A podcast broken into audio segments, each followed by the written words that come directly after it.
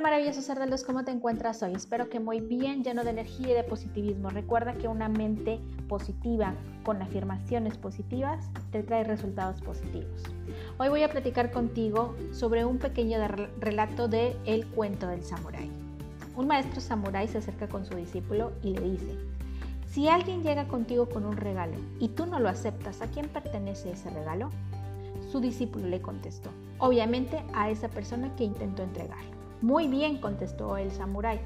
Recuerda que toda la gente que trae consigo el regalo de la envidia, del rencor, de la rabia, del resentimiento, de la mala energía, de los malos pensamientos hacia ti y tú no lo aceptas, siguen perteneciendo a esa persona. Por lo tanto, amigos, yo te invito a que el día de hoy elimines toda la cuestión de los miedos, el miedo colectivo, el miedo a la información, las malas noticias, la mala energía, los malos pensamientos. Enfócate siempre en buscar lo positivo en todo, afirmaciones positivas, una mente tranquila trae consigo una salud tranquila, porque el miedo es una ventana que abre a las enfermedades.